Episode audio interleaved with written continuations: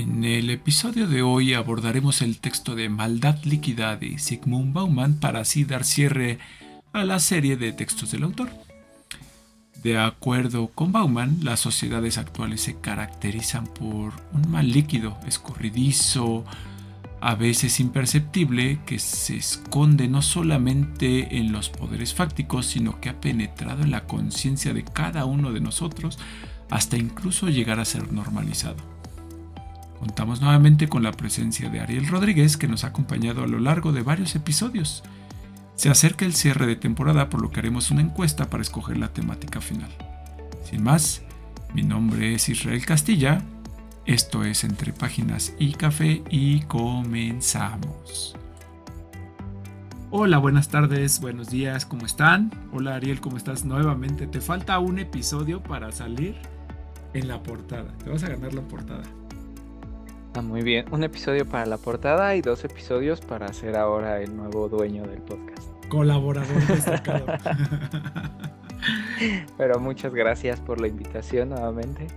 Sí, ¿cómo viste el, libro? Ya lo pusimos ahí en el, en el teaser, en el tráiler.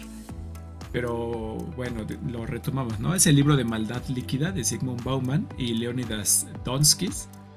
Eh, y cabe mencionar que el texto está escrito como a manera de conversación, ¿no? Parece que los autores como que se cartean, se escriben, no creo que se hayan carteado, ¿verdad? Pero se escriben y se van eh, contestando y así se construye el libro, ¿no? Como a manera de, réplica, ¿no? El uno del otro. ¿Cómo lo viste? Pues la, pues la premisa creo que es bastante interesante con esta idea de, de lo líquido, ¿no? Pero ahora trasladado a, lo, a la maldad y cómo la maldad está permeando en muchas esferas de la vida y que quizá por este, esta noción muy extremista del mal es que no nos damos cuenta que la maldad está en todos lados.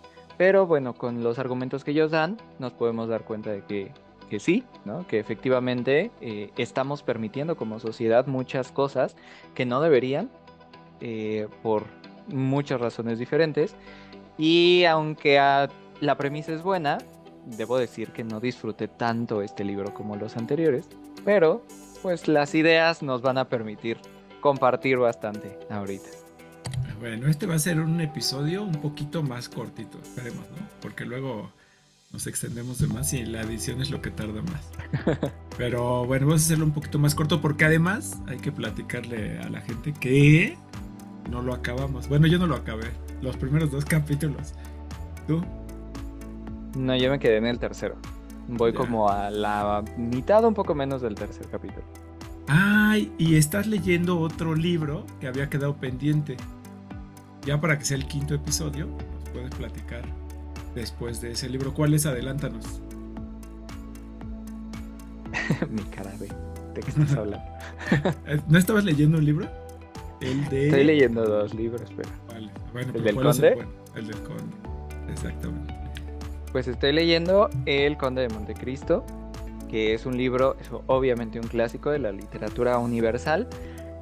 Es bastante extenso, es pues tiene esta noción de, de, antes, ¿no? Como salían las novelas por tomos y que por entregas, entonces bueno, al final juntas todas las entregas y se hacía una cosa gigante, bueno, así es el Conde de Montecristo, pero la verdad es que está bastante interesante, muy bueno, muy entretenido todos los personajes son bastante eh, entrañables y pues da también bastante para poder platicar de la venganza, de, del mal justamente, del mal, eh, pero el mal en serio, ¿no? El mal así dramático, de ese feo, de odio hacia las personas, este de la redención, de la suerte, porque pues sí, sí da bastante para, para hablar en temas sociológicos.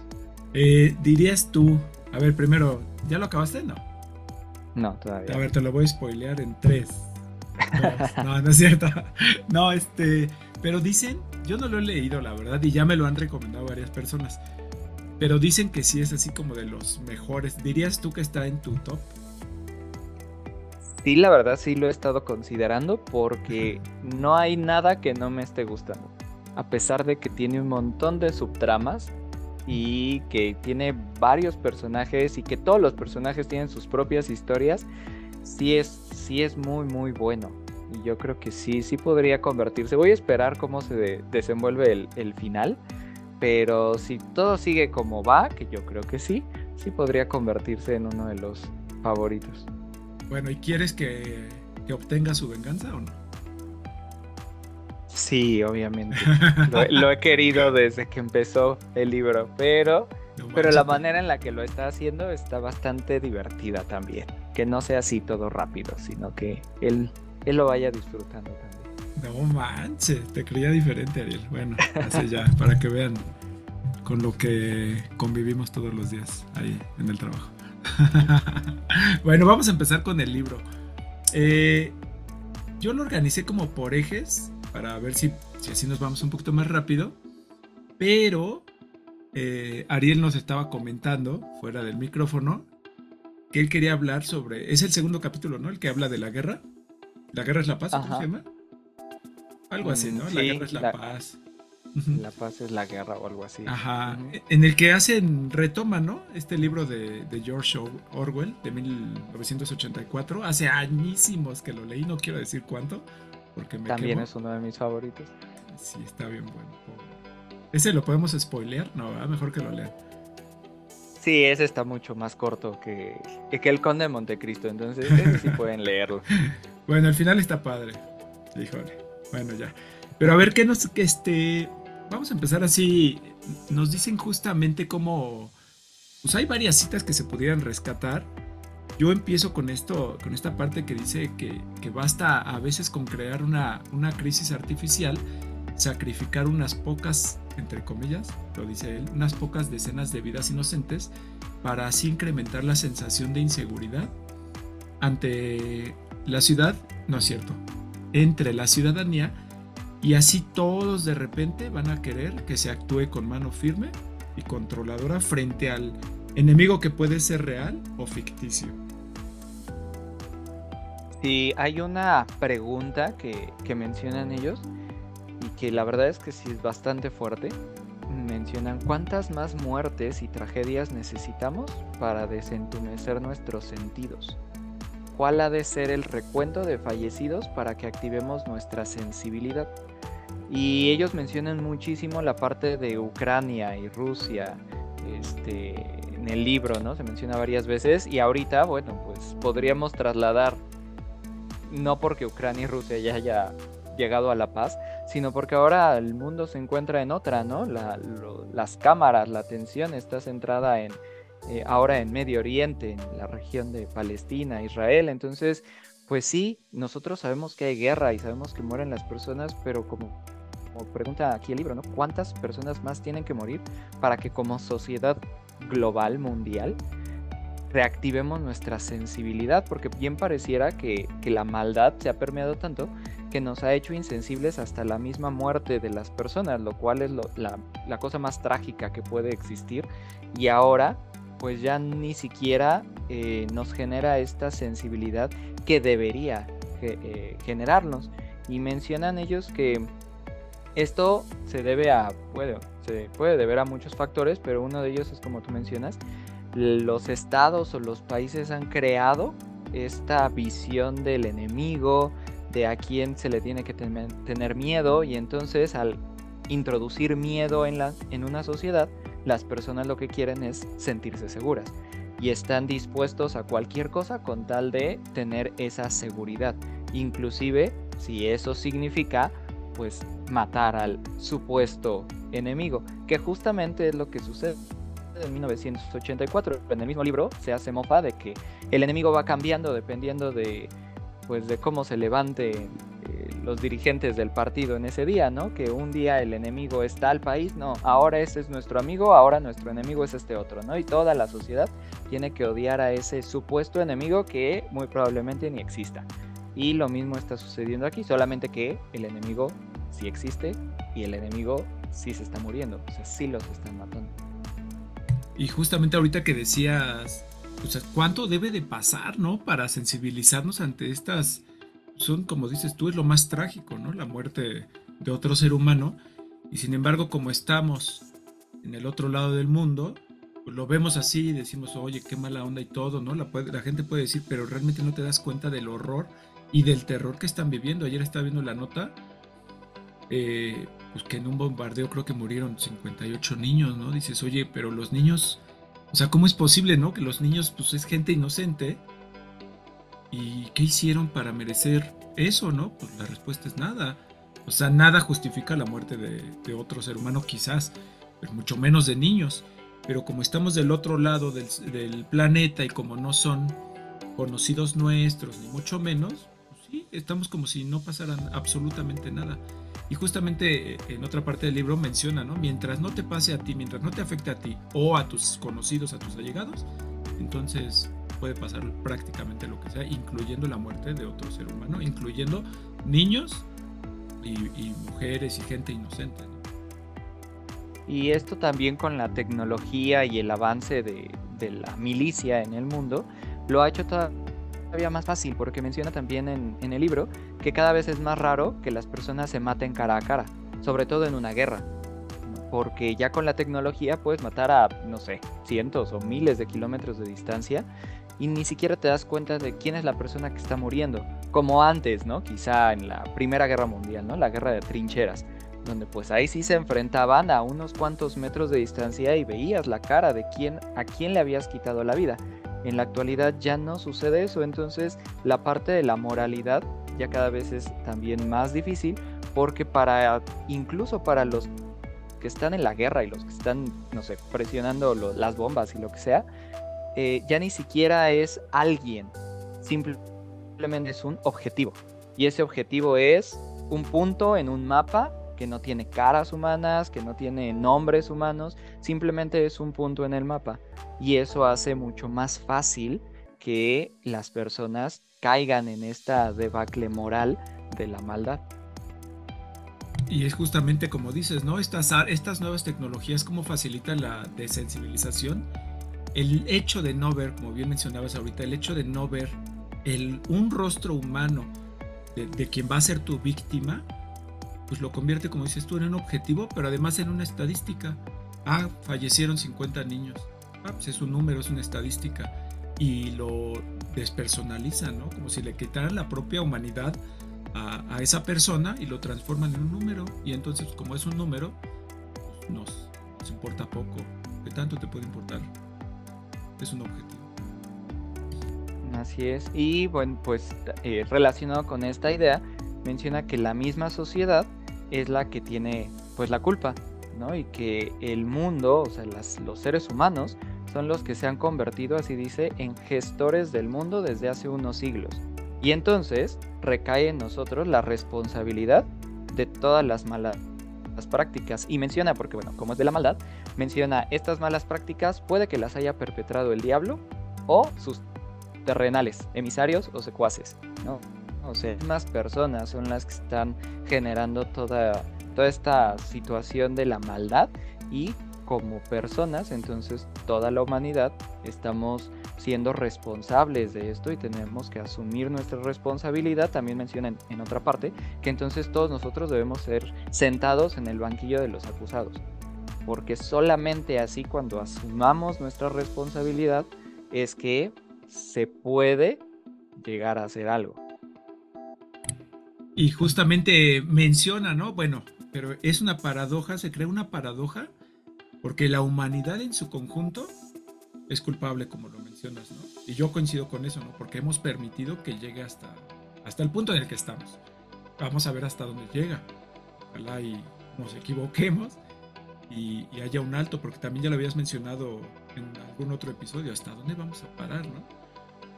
Eh, y sin embargo, te, decía yo, es como una paradoja porque a la vez se dice, bueno, todos debiéramos ser responsables. Bueno, no debiéramos, todos somos responsables, pero nadie asume su responsabilidad porque cada quien está ocupado viendo por sí mismo, por su propio ser.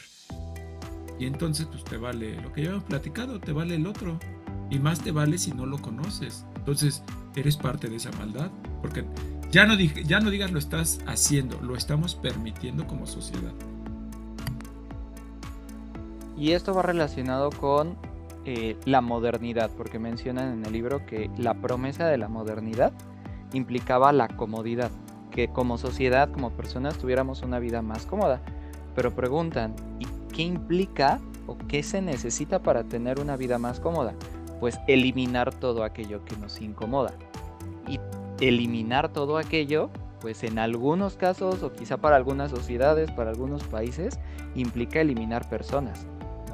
Eh, viene a mi mente la, la idea, por ejemplo, de los migrantes o de los refugiados o de los que tienen un trasfondo cultural diferente, ¿no? Y entonces como me incomoda, entonces pues que sea eliminado y es ahí donde comienzan las guerras, justamente esta guerra de, de Palestina y de Hamas y de Israel es justamente por esta diferencia cultural, porque entonces ya unos se sienten incómodos con Conviviendo con los otros porque no son iguales, porque tienen creencias, porque las políticas, porque lo que sea, y entonces la única solución que se les ocurre es eliminarlos. ¿Para qué? Pues para que la vida de este lado de la sociedad sea más cómoda.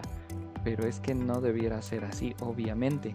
Pero es como la forma en la que la sociedad quizás sabe que está mal, pero hace como que no se da cuenta con tal de poder llegar a esta promesa de la comodidad.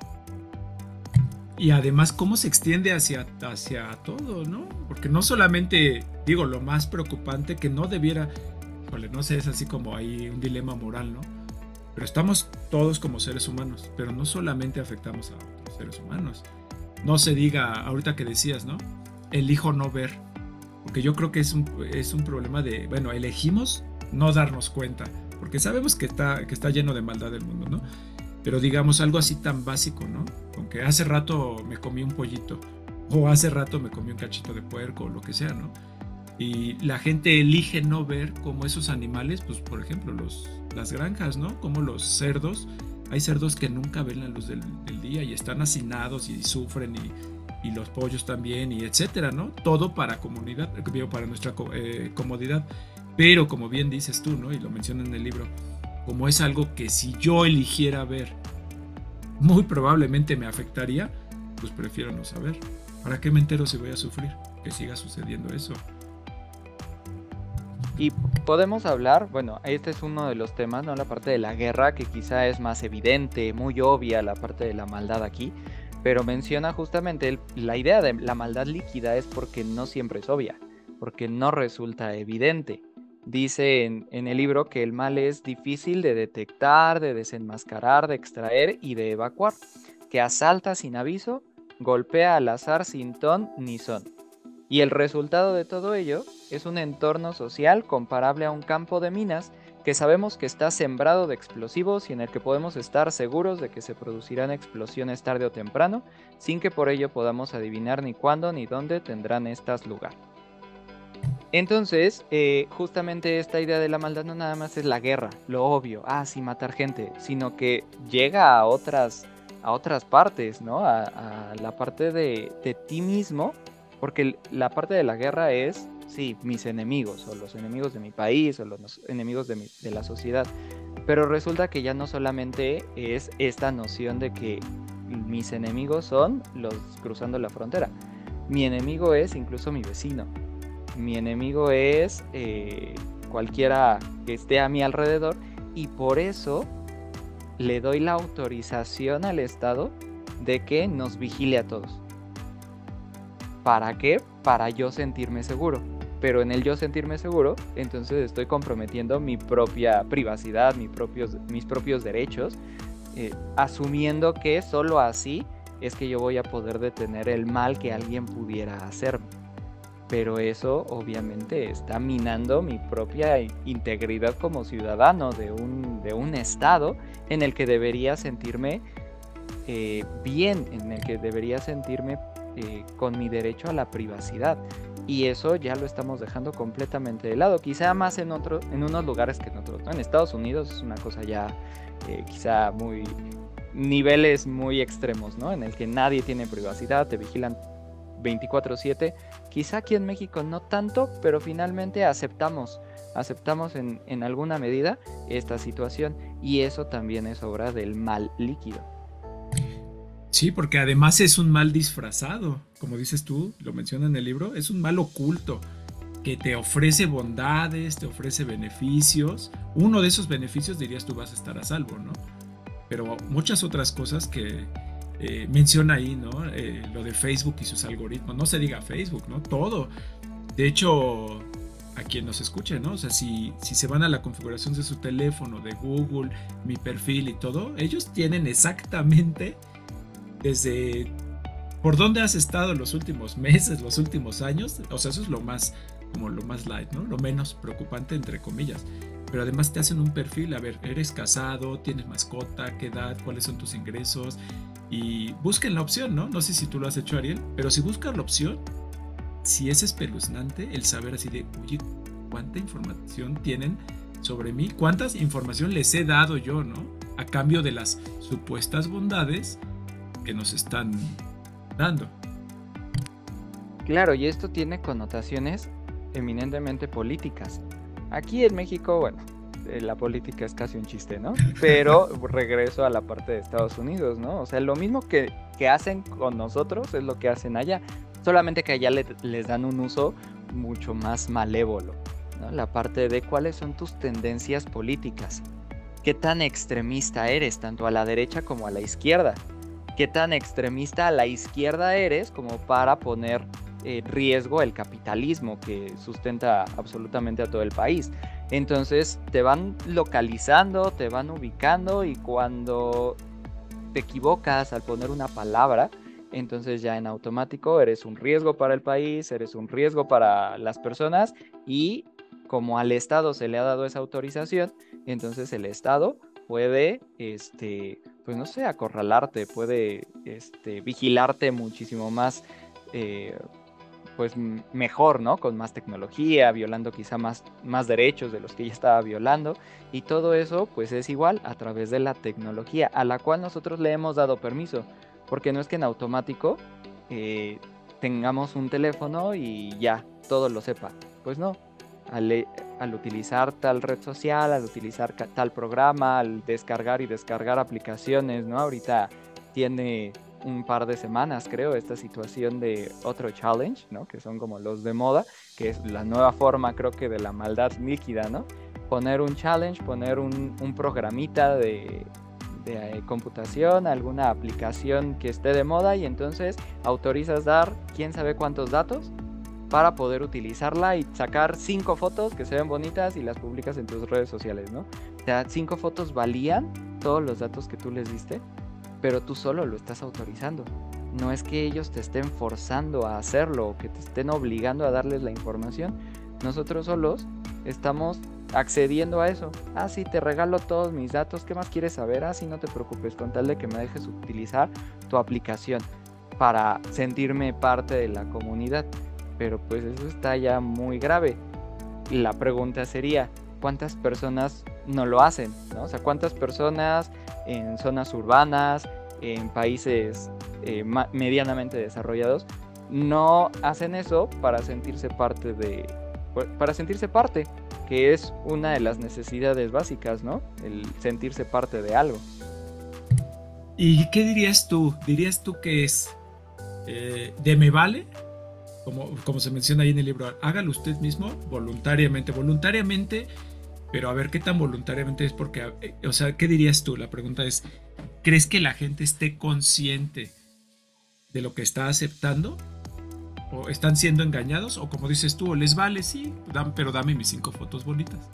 ¿Qué crees tú que sea? Obviamente yo creo que hay de todo, ¿no? Sí creo que hay muchas personas que no tienen idea de todo lo que están aceptando. Y, y si se enteraran, pues quizá les asombraría, ¿no? Este, les daría un poco de miedo. No sé si cambiarían en algo, quizá no. Pero sí hay personas que no se saben. Pero por otro lado creo que sí hay muchas personas que sabemos y que a pesar de saber, estamos accediendo a eso. Quizá el hecho de saber hace que puedas elegir un poco más, ¿no? Que no le des sí a absolutamente todo, ¿no? Que si aparece un nuevo challenge de internet, digas, no, espérate, igual y no lo necesito tanto, ¿no? O sea, me, me espero al siguiente, ¿no? Y a esta aplicación, sabrá Dios de dónde salió, no le voy a dar toda mi información, quizá a la siguiente sí, no lo sé. O vas eligiendo, ¿no? No descargas todas las aplicaciones que van apareciendo nada más porque sí. Dices, bueno, a lo mejor esta porque es la más popular, porque no sé, mis círculos sociales la están utilizando, entonces, bueno, creo que es, si no completamente necesario, así vital, pues sí es parte importante para continuar con mis relaciones sociales, ¿no? Y entonces, pues ya vas eligiendo, pero quizá con un poco más de moderación, lo que no significa que de todas formas tus datos no estén comprometidos, obviamente lo están, pero quizá es un poco de, tranquilidad mental el saber que no están en absolutamente las manos de todos. Ya de por sí tus datos están en, la mano, en las manos de todos porque pues, se los das al Estado, obviamente, ¿no? Y pues si el Estado es medio corrupto, pues ya sabes que los venden y que la, la, base de datos del INE y no sé qué, ¿no? Y dices, bueno, pues ya de por sí, ya mis datos están quién sabe en manos de quién, pues mejor yo podría autorizar a que tal compañía los tenga. Oye, eh, me acordé ahorita que a mí se me hacía increíble, ¿no? Y a, mí se me hacía grave, como dices tú, pero pues ya todo, ya todo tienen. Cuando ibas a sacar un plan o un nuevo número, a mí me pasó hace poco que me cambié a AT&T, no sé qué, y me pidieron mis datos biométricos. Digo, hace poco, un año. Y sí, me, me hicieron escaneo de iris, me pidieron mis huellas, todo. Y dices, oye, pero ¿por qué? ¿Por qué necesitas para sacar un...? Bueno, ya tendrán sus argumentos, etc. Pero bueno, otra parte es también lo que nos menciona, ¿no? Que la tecnología no nos pregunta si la queremos o no. Eh, porque si no la usamos, podemos quedar al margen de las actividades sociales, ¿no? Bueno, lo vemos nosotros en nuestro trabajo. Si yo no hubiera tenido ahorita mi WhatsApp, no me enteraría pues de muchas cosas, digamos, ¿no? Este, entonces realmente una parte es lo que dices tú, no, ah, yo quiero, quiero, lo que dice, hágalo usted mismo, usted ahí encuérese, usted vida, suba su vida privada a Facebook, a TikTok, ah, pero solito. Pero ahí está la otra parte de la moneda, ¿no? Porque si no tienes tu WhatsApp, si no tienes acceso a una computadora, ¿qué pasaría con todas tus actividades tan solo laborales? No se diga igual personales. ¿Cómo lo ves? Pues es parte de lo que hemos aceptado. Porque no es que sea necesario. O sea, ¿cómo funcionaba la sociedad hace 50 años? Y no solamente funcionaba, o sea, hizo que la modernidad llegara a su punto máximo, ¿no? La productividad, el capitalismo, el éxito, lo que sea. O sea, pasó con muchísima menos tecnología, entonces de qué se puede, se puede. Pero ahora es más cómodo. Porque ¿qué implicaría no tener WhatsApp en un ambiente laboral? Llamarles a todos. O sea, a cada uno por teléfono para darle la información. Qué flojera. ¿Quién va a querer hacer dárselas con antelación?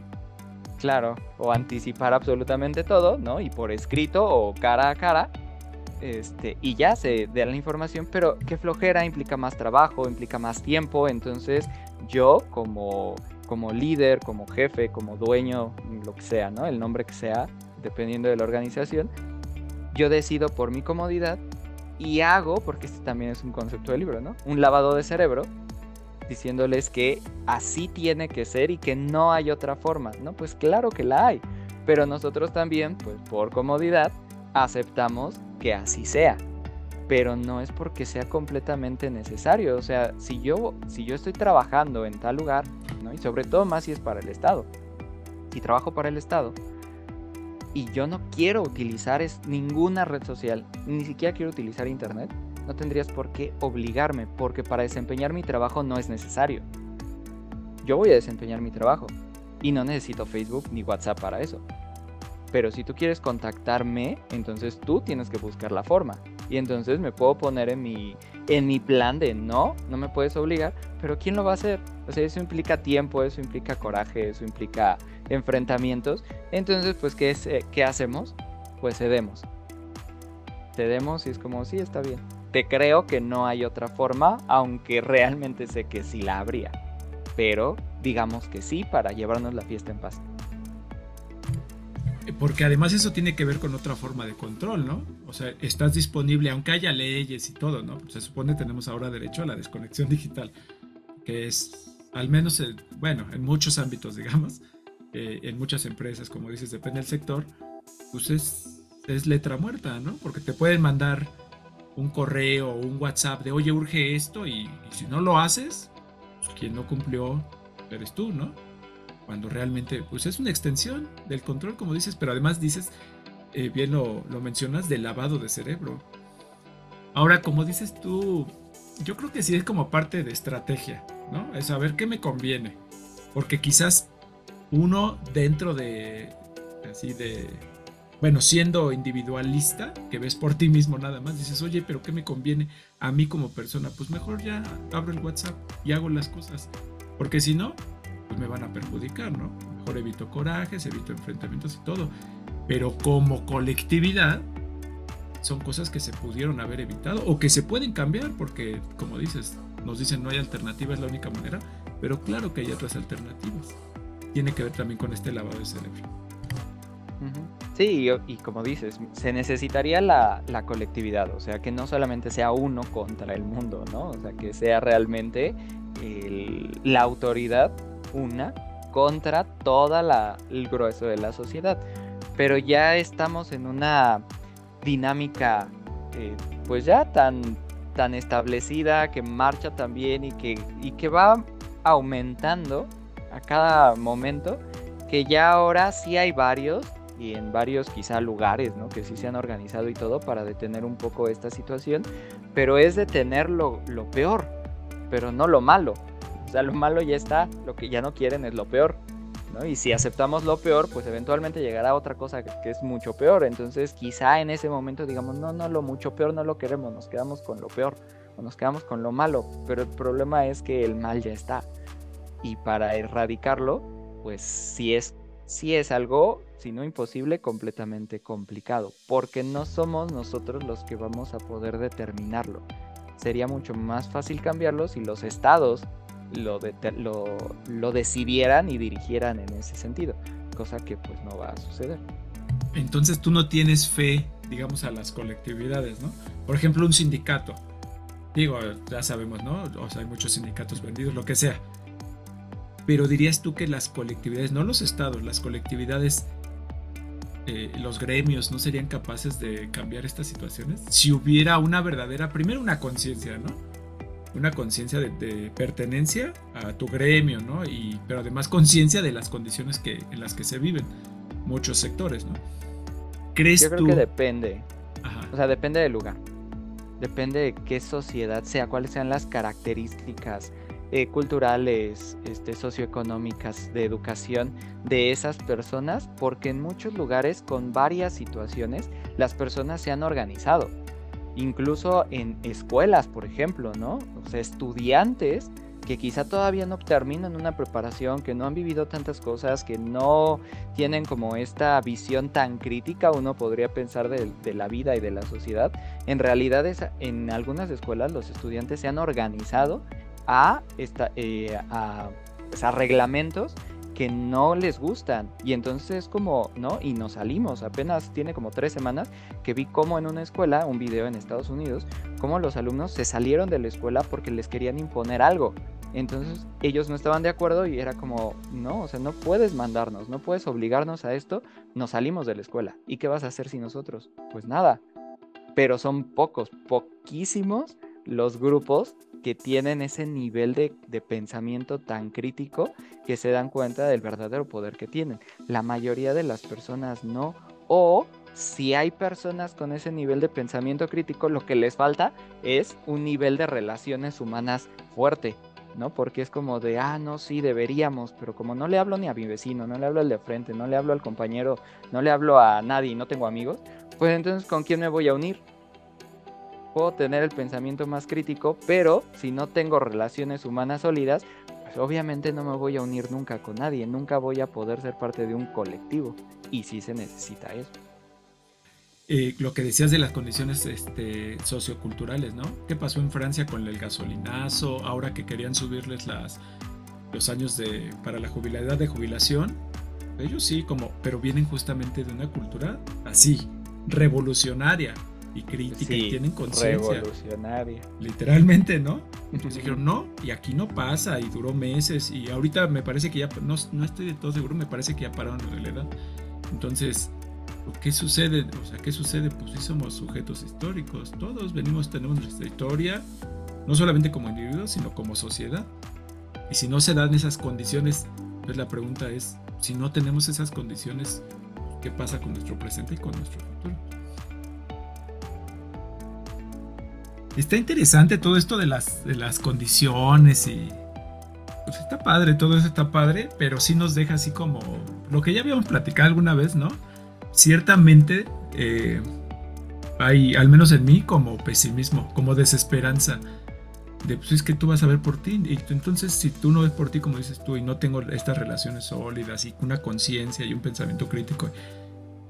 Ah, bueno, continuando ahora sí con. Pues va de la mano, ¿no? Esto del lavado del cerebro y, lo que decías ahorita de, pues si no me uno con, con mi semejante, pues difícilmente. Si no tengo un vínculo, pues no voy a tener primero esa relación sólida que mencionas, pero además no voy a tener una conciencia eh, de pertenencia con mi colectividad. Entonces no me va a importar lo que le pase al colectivo al que pertenezco, ¿no? Bueno, si no me siento parte de él, pues ya desde ahí, ¿no? Y eso nos lleva, de, eh, nos lleva a otro punto, que es esto de la individualización y cómo justamente esta solidaridad humana se ha desvanecido eh, de la política de la vida, ¿no? Y en la que ahora es gestionada nada más por ti y se transfiere al todo contra todos, ¿no? Ya habíamos puesto este ejemplo, ¿no? Y se lo pongo mucho a los estudiantes. Les digo, el hecho de que a ti te den un primer lugar, si tú eres el primero, quiere decir que hay alguien debajo de ti. Va a haber un segundo, un tercero y un cuarto y un treinta que de manera implícita es peor que tú, porque tú eres mejor que ellos o que ellas. Entonces, ¿qué está diciendo eso? Pues que todo, todo tiene que estar dirigido hacia tu propio bienestar y no el de la colectividad. Lo otro no importa. ¿Cómo ves tú? Pues nuevamente retomando el libro que ellos retoman de 1984, tenemos esta, esta noción de que puede que hayas formado vínculos con alguien. Puede que ya, porque ahí en, el, en la novela esta, pues habla de una relación amorosa, ¿no? Pero ¿No vas a spoilear o no? El final. Porque tiene que ver con el final, me imagino. Un poquito antes del final, pero sí. A ver, dila, dila. Spoiler, ¿eh? Aguas. Porque eh, puedes formar las relaciones que quieras, pero si realmente no son sólidas, ¿no? En esta dicotomía de lo sólido y lo líquido, si realmente no son sólidas, ¿qué va a pasar? Pues lo mismo que sucede en esta historia, ¿no? Cuando tienes que elegir entre tu comodidad, tu bienestar, tu seguridad o la de otra persona, pues vas a elegir la tuya. Y ahí viene la, frase esta de, de, hágalo usted mismo, o más bien, como lo mencionan en 1984, háganselo a ella, porque es a ella a quien le están mandando la tortura, ¿no? No a mí, háganselo a ella. Y es la misma idea en la sociedad del mal líquido. No me lo hagan a mí, háganselo a, a todos, pero a mí no, ¿no? Quítenme esta, esta incomodidad, quítenme este daño, quítenme todo lo que no me gusta. No me importa si se lo tienen que poner a otro. Pero mientras a mí no me esté afectando, ya con eso estoy satisfecho. Y entonces ahí está también el origen justamente de la maldad porque no es solamente de ay señalar, ¿no? Y que si el Estado, que el presidente o que las corporaciones, que los grandes capitalistas, no. O sea, aún dentro de, de ti como miembro pequeño de la sociedad, ahí está gestándose la maldad precisamente porque las relaciones no son sólidas.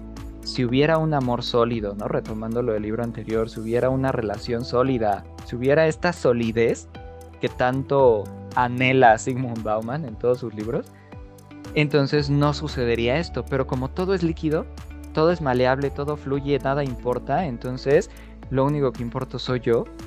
Y todo lo demás, pues lo que haya durado estuvo bien, ¿no?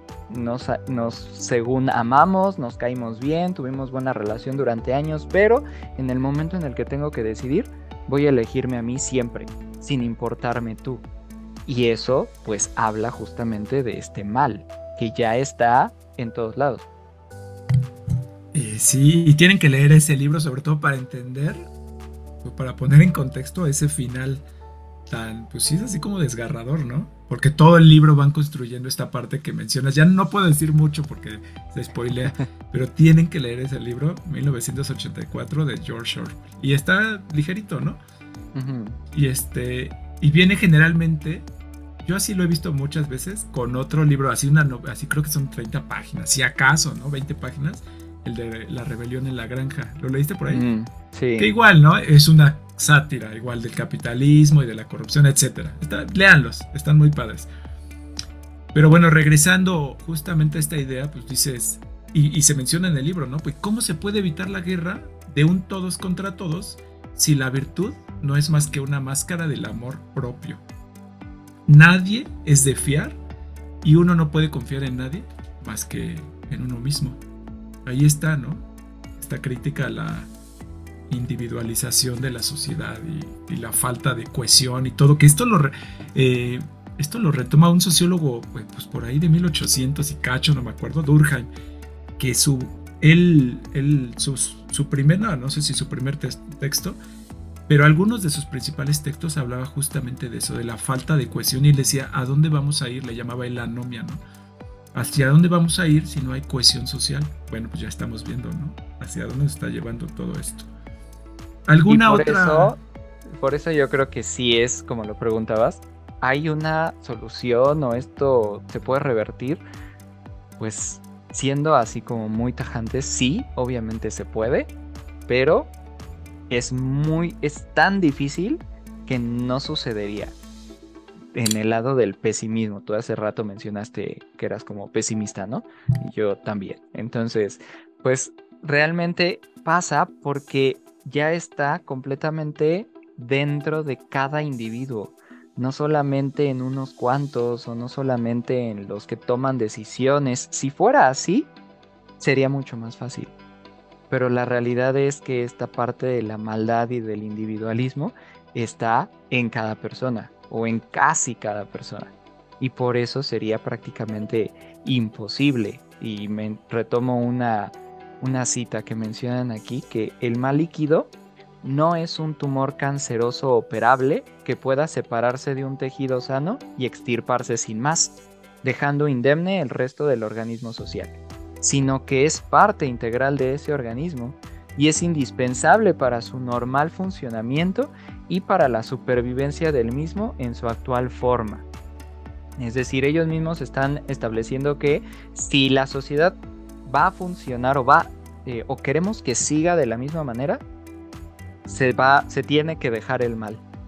Porque si se elimina, entonces eliminaríamos a la sociedad tal cual existe en la actualidad, porque ya es parte integral, ya no se puede extirpar, como dicen ellos, ¿no? Como si fuera un tumor que lo extirpas y ya, ¿no? El cuerpo sigue adelante. No, ya no.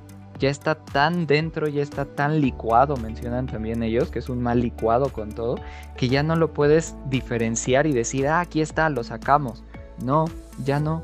Entonces, sí también el libro tiene esta visión pesimista de que, de que no hay manera en que lo quitemos, de que podamos eliminar este mal y que la sociedad no sufra un daño, quizá permanente sí está tan normalizado que si algo llegara a pasar, pues sería lo anormal, ¿no? Digamos.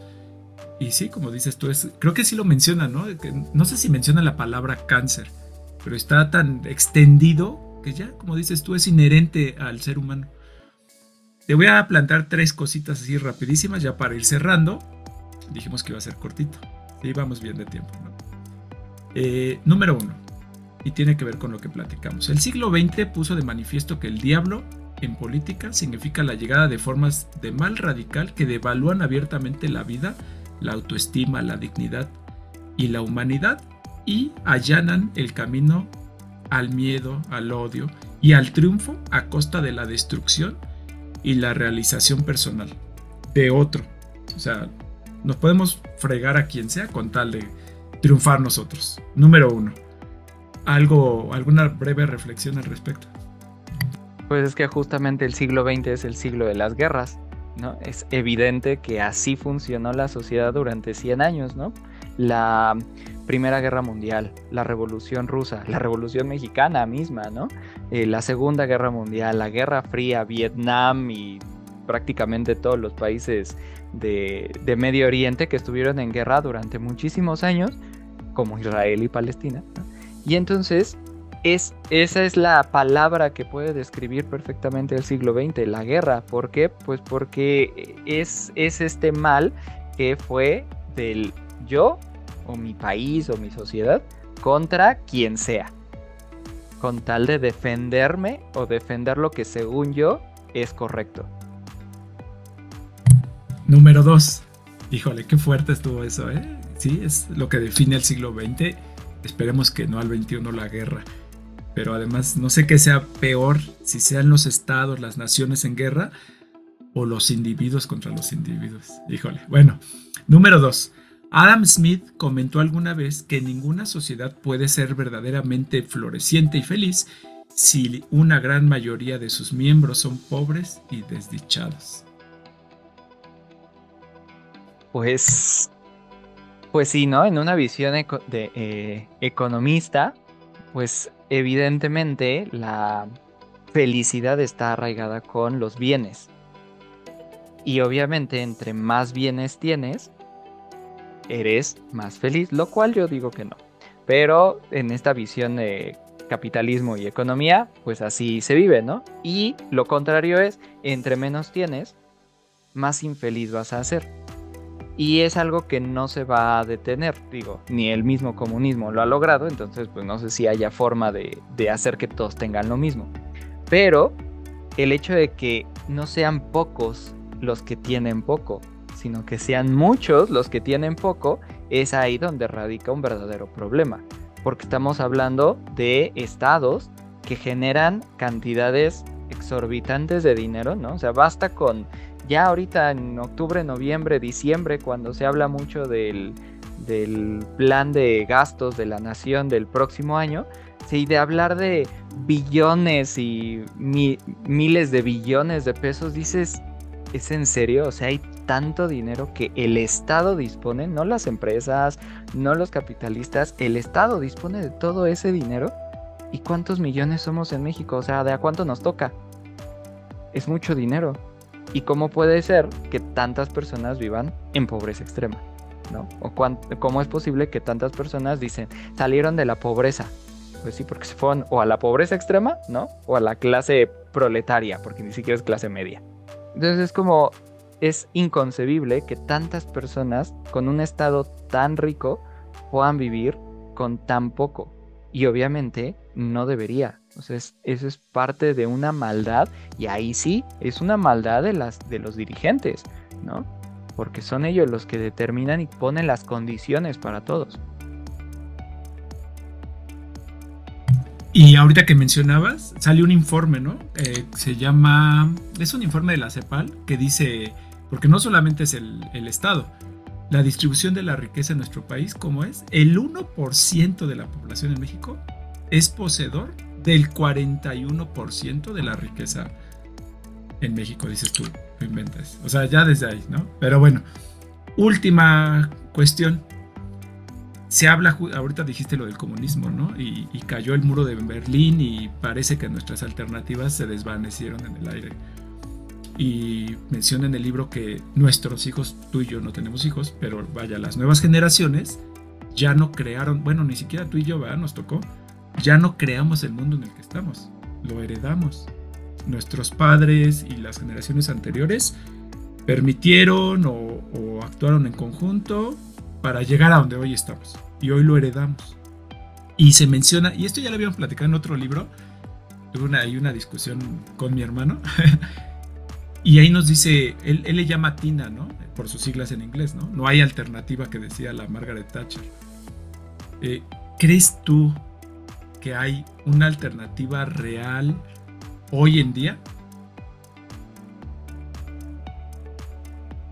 Mm, real, yo creo que sí. Factible, ahí podría decir que no. Alternativa siempre hay, ¿no? Digo, siendo así súper radicales, la alternativa a cualquier mal siempre va a ser morir. Pero, pues no es lo mejor. Entonces, de que, hay, de que hay alternativas, hay alternativas. ¿Qué tan factibles sean ahí y qué tan buenas al final resulten para, para los que están buscando las alternativas, ¿no? Porque puede que haya alternativas y les vaya peor. Por eso, y ese es el miedo, ¿no? Que muchas veces meten hasta los mismos políticos, ¿no? O sea, esta es la alternativa, no niego que haya alternativa, ¿no? Derecha, izquierda, lo que sea, ¿no? Hay una alternativa, pero la alternativa es peor para ti. Entonces a través del miedo hacen que la gente no busque la alternativa. ¿Quién sabe si verdaderamente es lo peor para la sociedad o no? Pues es que si no se hace, pues nunca se va a saber. Pero es un riesgo que no sé si las sociedades están dispuestas a tomar. Porque igual lo mismo lo dice el, libro, ¿no? Que cuando él se, si se llegara a eliminar el mal, el mal que describen y que hablan, tendríamos que replantear, pero de fondo, no unas cositas, sino todo. Dice, es una revisión radical de nuestro modo de ser en el mundo. O sea, cambiarnos y replantearnos siquiera quiénes somos como sociedades, como individuos en este planeta. Y eso pues implica muchísimo. Y esa alternativa, pues no muchos quizá la vamos a querer porque es mucho riesgo. Es arriesgar demasiado para no saber ni siquiera si va a funcionar. Qué fuerte. Pero sí. Yo diría que ahorita no hay, como dices tú, ¿no? O sea, claro que existen alternativas, pero no hay, ninguna es vislumbrable, al menos ahorita, o aplicable, así como, ¿no? Porque es una transformación, como, como lo dices, radical. Y eso tendría, pues, tendría que cambiar las conciencias, ¿no? De todo un país, de toda... No, es algo así. Casi, casi irreal, desgraciadamente. La alternativa yo creo que sí es más viable, no a gran escala, o sea, porque ellos lo plantean a gran escala. A gran escala prácticamente la sociedad colapsaría, y quién sabe si para bien. Pero a pequeña escala, sí, como ya lo mencionábamos, ¿no? Las pequeñas colectividades. O sea, los pequeños grupos, los sindicatos, los grupos de estudiantes, los grupos de padres, los, los grupos de colonos, son los que si se unen sí pueden evitar que peores cosas estén sucediendo, que les impongan situaciones que no les gustan, exigir sus derechos, ¿no? Como mencionabas ya en, Francia, que fueron derechos que se habían ganado hace, no sé, 60 años y que ahorita iban a perder y es como, no, espérate. Y aquí en México es como, ah, se ganaron hace 60 años, pero ahorita ya cambiamos la ley. Ah, bueno, pues ya ¿no? me tocó vivir en esta época. Entonces son modos de pensar muy diferentes, pero en lo, en lo pequeño en las pequeñas comunidades, en las pequeñas zonas geográficas, es donde sí se pudiera eh, plantear esta, pues no sé, lucha, esta defensa de, las cosas que, que, queremos como colectivo, como sociedad o como parte de la sociedad. Y es ahí donde pues cada quien tendría que hacer su propia revisión, pero insistiendo, ¿no? Esto creo que sí es algo muy importante. No solamente basta tener un pensamiento crítico, es necesario fortalecer nuestras relaciones humanas, porque si no, nunca se va a poder formar un colectivo verdaderamente fuerte. Si las relaciones entre los individuos, entre los miembros, no son sólidas. Entonces tenemos que hacer las dos cosas. Sí pensar críticamente y sí estudiarle, investigar y todo esto, pero al mismo tiempo estrechar nuestros lazos como comunidad con los que nos rodean. Qué fuerte. Fíjate que mi hermano en ese episodio que grabamos, se me quedó muy grabada esa frase que decía, porque yo le decía, a ver si hay, hay futuro o no. Me decía, no, bueno, hay alternativa o no. Y él me decía, es que sí, hay que imaginar una alternativa, porque si no, no habrá futuro. Y si no, ya desde que estamos acabando con el planeta, ¿no? Pero bueno. Ya, vamos a pararle aquí. Está interesante ¿eh? todo esto. A ver, dos preguntas, es sincero. Número uno, ¿vas a acabar el libro o no? Nos quedamos en el capítulo 2. Sí, aunque me cueste, porque ya llevo la mitad. Y para registrarlo en Goodreads, que es una aplicación a la que ya le di el derecho de que ocupe mi información, pues sí lo tengo que terminar para registrarlo como leído. Bueno, espérame, eran tres preguntas. ¿Tienes Alexa en tu casa? No. Yo sí, maldita sea. Bueno. y... Ni siquiera mi asistente de voz de Google en mi teléfono sirve. Le grito Google, hey Google y nada que me pele. y bueno, a ver, ya para terminar, ¿cuándo nos platicas de tu libro? La verdad no lo voy a leer ahorita porque, de hecho, nos tardamos en el episodio porque tenemos mucho trabajo. Pero ¿cuándo nos platicas de tu libro? Ese, sí, se oye bien padre. Para el próximo mes mes. Y bueno, está bien, está bien. Y ya vamos a ver las, las últimas para que sean las opciones del cierre de temporada. Para ver este en cuál participas para tu portada. Que va a ser esa del cierre de temporada. ¿Te parece bien? Ok, muy bien. Bueno, está bien. Pues les agradecemos mucho la escucha. ¿Algo que decir, Ariel? Despídete. Pues, ya, da tus redes. Piense, piensen, en, piensen en que sí hay soluciones después de este libro y estas ideas tan deprimentes. Se depriman, sean felices. Ok. Bueno, pues escúchenos, eh, recomiéndenos, está interesante, ya vamos a acabar la temporada. Eh, denle ahí cinco estrellitas, por favor, luego nada más nos dejan cuatro. Ya estamos arreglando los problemas del audio. es que no me decía nadie. Bueno, esto fue Entre Páginas y Café. Hasta pronto.